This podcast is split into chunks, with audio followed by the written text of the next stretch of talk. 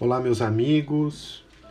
Que Jesus nos abençoe nesta oportunidade de reflexões em torno da vida, do espírito e da espiritualidade em nós. Vamos fazer a nossa prece procurando elevar o nosso pensamento a Jesus, rogando a Ele que nos envolva nas forças do bem em ondas de paz e equilíbrio, renovação e entendimento. Que nessa hora do mundo a nossa fé esteja ativa, dinâmica e que compreendamos o momento que passamos. Que sejamos mais fortes, mais vigilantes e tolerantes uns para com os outros. Ampara no Senhor Guarde os entes queridos sob tua amorosidade. Envolva todos aqueles que se encontram nas ondas do medo, para que sejamos os discípulos atentos, a fim de contribuir na tua seara. Seja conosco hoje e sempre assim seja. Do livro Alegria de Viver, de Joana de Ângeles, através de Divaldo Franco, nós temos o capítulo 1 com o título Aflições. Um trecho de Mateus 5, 4. Bem-aventurados os que choram, porque serão consolados. As aflições que também temos em o Evangelho segundo o Espiritismo, capítulo 5, Bem-aventurados os aflitos. Diz a benfeitora: Multiplicam-se as aflições no mundo, agigantando os corações humanos. Algumas convidam à superação, todas, porém, com finalidade depurativa para quem lhes suporta a presença nem todos os homens, porém, logram entendê-las, a fim de conduzi-las conforme seria o ideal. Em razão disso, há aflições que anestesiam os sentimentos, como que desarticulam o equilíbrio, levando a alucinações e resultados infelizes. Os aflitos tropeçam nos campos da ação redentora e porque tresvariados pelo inconformismo e pela rebeldia, agridem e são agredidos. Não obstante as aflições atuais, têm as suas nascentes nos atos passados, próximos ou remotos, de cada ser e da sociedade em geral, que devem ser reparados. A oportunidade da aflição é bênção, porque objetiva reeducar e propiciar crescimento a quem lhe recebe a injunção. Os que, todavia, não lhe aceitam a condição, perdem o ensejo redentor. Jesus anunciou que são bem-aventurados os que choram, não porque todos, não porém todos, porque somente aqueles que lhe recebem o impulso iluminativo são os que logram alar-se no rumo dos altos cimos. A aflição pode destinar-se ao mistério de prova ou de expiação. A prova avalia, examina, promove. A expiação trabalha, reeduca, resgata. A prova não tem necessariamente uma causa negativa, porquanto pode também representar um apelo do espírito para granjear títulos de enobrecimento, depurando-se a pouco e pouco a expiação tem a sua gênese no erro, impondo-se como condição fundamental para a quitação de débitos contraídos. A prova é de escolha pessoal, enquanto a expiação é inevitável e sem consulta prévia. Bendize as tuas provas e elege a ação do bem como técnica de crescimento para ti mesmo. Agradece as expiações, por mais ásperas se te apresentem, porquanto elas te propiciam a conquista do equilíbrio, perdido, auxiliando-te a recompor e a reparar. Seja qual for o capítulo das aflições em que estagias, reconforta-te com a esperança, na certeza de que, suportando-as bem, amanhã elas te constituirão títulos de luz, encaminhados à contabilidade divina, que então te alforriará da condição de precito e devedor, conduzindo-te à plenitude da paz, completamente liberado. Meus amigos, quem estará na terra, neste mundo de provas e expiações, sem passar por uma situação de dor, uma situação constrangedora. Somos espíritos que ao longo do tempo vamos estagiando na matéria e levados pelas nossas paixões, pela nossa inconsequência, diante do nosso livre-arbítrio, o utilizamos de forma desconectada de Deus. E toda ação, naturalmente, irá gerar uma reação. Uma ação negativa, um desprezo, um momento onde pisamos nas pessoas, onde delinquimos, onde utilizamos do poder, da posse, do nosso prestígio, abusamos do prazer, naturalmente acarretará numa consequência. E ninguém avança deixando para trás um rastro de sombra. Precisamos iluminar os nossos caminhos.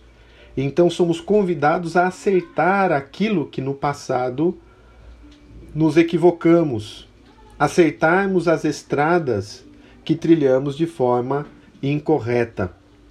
No caso das expiações, é a retificação do mal efetivado. É a dor provocada por uma atitude realmente negativa. É a consequência imediata do mal. Imaginemos alguém que, abusando do vício, estrague o, o próprio corpo. É a consequência, é a expiação do abuso do vício.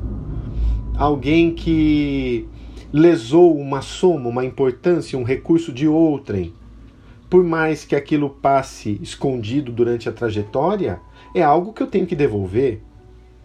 E eu estou devendo para a própria vida, para a minha consciência. Então sou convidado pela própria existência a devolver aquilo, às vezes, numa situação difícil, com restrições de natureza econômica, monetária, sem recursos, porque vou devolvendo hoje o que no passado eu ganhei sem merecer. Toda expiação é uma prova, nem toda prova é uma expiação. Toda expiação é uma prova porque, junto com essa dor, eu também sou provado na minha determinação no bem, na minha coragem, na minha resolução de não fazer mais aquilo, de assumir uma nova postura perante a própria vida. Então, como estou lidando com as expiações recebidas, a dor imediata? Como estou lidando com as provas, porque muitas vezes teremos já sofrido, percebido o quão constrangedor é aquela situação, e agora sou convidado a passar por uma situação análoga, ou uma situação muito parecida com aquela que eu vivenciei para identificar se fiz o aprendizado. Nesse exemplo em que a ambição me chamou a atenção e eu roubei lesei o erário público, lesei os cofres do governo ou de outrem, agora, passando por uma expiação difícil, posso ser convidado a estar diante de uma situação que também me provoque, para saber se eu agora estou determinado em seguir corretamente os passos, utilizando somente aquilo que me pertence e vencendo as tentações então toda tentação é ainda uma determinada vibração que eu possuo, uma tentação negativa, né? Em relação a algo que eu tenho que superar, que eu tenho que vencer. Então analisemos, porque o próprio Jesus disse: Não nos deixeis cair quando em tentação, Senhor, porque a tentação viria. É o passado falando ainda alto. Então, comecemos a identificar na nossa vida as vicissitudes que já enfrentamos, o que ela veio nos ensinar, as portas fechadas que se depararam na nossa trajetória, o que, que aquela porta me ensinou. Será que eu aprendi com isso? A promoção que não veio, o dinheiro que encurtou-se, a doença precoce, o relacionamento difícil. Quantas e quantas situações poderemos ter ao longo de uma existência, a desencarnação do arrimo de família, fazendo com que desde o começo precisássemos trabalhar, ter responsabilidades, são aprendizados, disciplinas que precisamos ter para vencer essa ou aquela situação. São momentos de provas e aprendizados para o espírito. Por isso que temos que agradecer. Nesse período da pandemia que passamos, quais foram as oportunidades que nós tivemos para reavaliar a nossa vida, o que realmente é importante, quanto de fuga possuíamos, quais os prazeres aos quais nos detínhamos e que eram ilusórios, porque ficariam e ficarão na terra e nada daquilo me faria proveito em termos espirituais. São situações às vezes constrangedoras, como a que passamos nos dias atuais, que chamarão maior atenção aos nossos olhos para esse despertar. Importante, no entanto de tal modo que, se eu me encontro com entendimento diante da prova, eu posso ser incluído no bem-aventurados os aflitos. Porque essa aflição não me dá desespero, e a doutrina espírita vem nos tirar do desespero, dando-nos entendimento. Eu não estou desesperado, mas compreendo, compreendo o que se passa comigo. E como eu compreendo, não me revolto e faço o possível para melhorar a situação. Então, eu sou um doente são nos dizeres de Chico Xavier. Eu sou um, um doente, passo por uma dor, mas saindo dessa situação. É o passado que chegou, inexorável, mas o amanhã de luz já que se avizinha, porque iremos superar essa dor momentânea, já que toda dor tem uma data para acabar. Sempre há um momento em que ela vai passar. Mais cedo, mais tarde, com maiores ou menores dificuldades. Mas elas passarão. E chegará um momento em que fruiremos uma paz ímpar, uma harmonia plena da alma em todos os sentidos. Meus amigos, então, procuremos nesse momento, colocando a nossa água fluidificada, a nossa água para ser fluidificada junto de nós, mentalizando os nossos entes queridos. Vamos pedir aos bons espíritos, aos enfermeiros espirituais, às equipes espirituais que trabalham para o bem da terra, que possam, através do nosso pensamento, iluminar a água, depositando nela os recursos que mais necessitamos, para a nossa plenitude, para a nossa saúde física e espiritual. Bons espíritos iluminem, em nome do Cristo, o nosso ambiente doméstico. Envolva os quartos, corredores, sala, cozinha, escritório. Que haja muita luz na nossa casa, muita paz. Envolve os nossos entes queridos, os nossos filhos, pais, avós. Ilumina aquela pessoa que nós temos dificuldades em nos relacionarmos